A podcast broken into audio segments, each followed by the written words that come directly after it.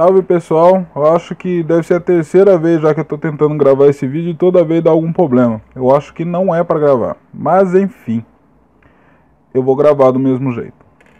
Pode ser que dê algum pepino mais para frente. É, hoje eu vim falar sobre a questão de quem é, é o detentor do saber. Quem é o responsável, é o responsável pela essa ideia de saber dentro da Umbanda. É o pai de santo, é o filho de santo, quem que é? Né? Porque algumas pessoas me procuraram na, no meu perfil para saber diversos assuntos e começaram a acreditar que eu era um pai de santo, mesmo eu falando que não sou pai de santo, né? Algumas pessoas acreditam que eu sou e, enfim, eu não sou gente pai de santo. Não estou mentindo para ninguém, não tem nem por que mentir. Essa questão que para mim tanto faz, não, não é algo que tenha muita importância para mim né, ser ou não ser pai de santo. Nossa, quase um Shakespeare, né? Mas enfim, tem uma questão cultural muito grande na questão do saber. A gente, quem tá, como que a gente delega, né? Quem sabe, quem não sabe. A gente, enquanto criança, a gente aprende que o pai, a mãe da gente, ou os tios da gente sabe. Então, sim, eles sabem mais do que a gente, por isso que a gente vai começar a aprender com eles, né? É, nosso primeiro contato social é com a nossa família. Aí a gente passa a aprender com eles. A gente vai crescendo, a gente vai para a escola. É o professor que sabe mais do que a gente. Sempre é alguém que está lá na frente, né? Como a gente vê numa questão de hierarquia maior, né? E aí o professor está lá na frente. Aí a gente vai para a faculdade, o professor está lá na frente, ou a gente vai fazer qualquer outra coisa e vai acreditar que aquela pessoa sabe mais do que a gente. Existem diversos tipos de saber, né? Não existe um saber só, ou como você sabe, ou como você interpreta certas coisas, né? É, mesmo dentro da Umbanda, para a mesma coisa existem diversas interpretações, para a mesma coisa existem diversas maneiras de serem feitas. Não existe só uma maneira de ser feita.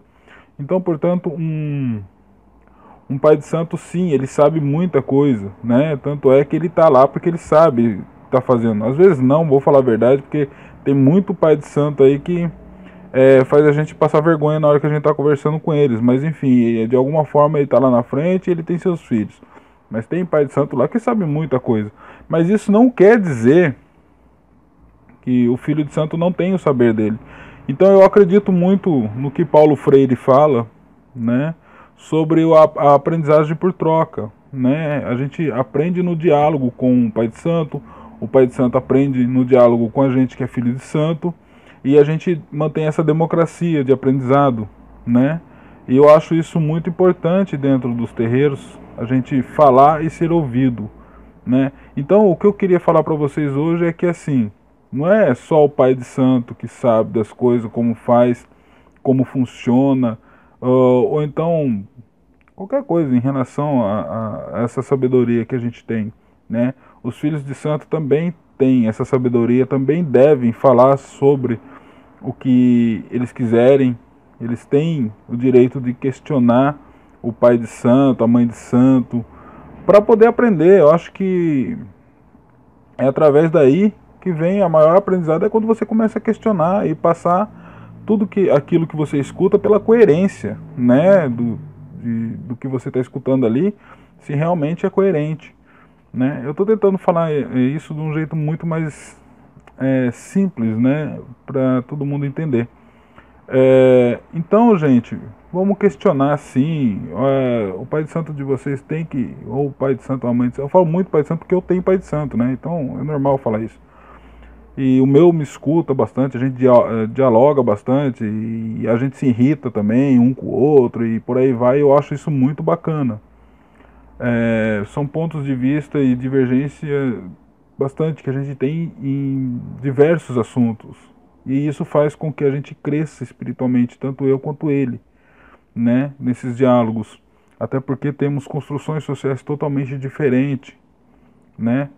É, somos é, muito parecidos na Umbanda. Por exemplo, que a gente toca Umbanda Nagô, o negócio nosso é Nagô, né? É só Umbanda tradicional. E, e dentro disso a gente faz um monte de, de questionamento, tanto eu quanto ele.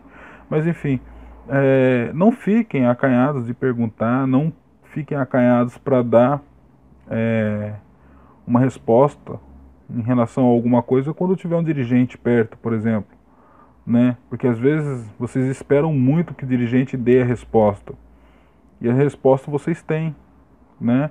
Acho que vocês têm autonomia para poder procurar respostas novas que, que saiam de dentro do terreiro de vocês, não ficar só no quadrado do terreiro é, à mercê do, do, do, do seu dirigente, que ele te dê a resposta de tudo que você procura, das suas curiosidades Acho que você tem que fazer amizade, tem que buscar nos livros, tem que buscar outros tipos de conhecimento para que obtenha né, a resposta e crie a sua verdade, que eu acho que é a parte principal, é você criar a sua verdade dentro da Umbanda e dentro de qualquer outra coisa, porque a Umbanda ela é uma metafísica que ela não é exata.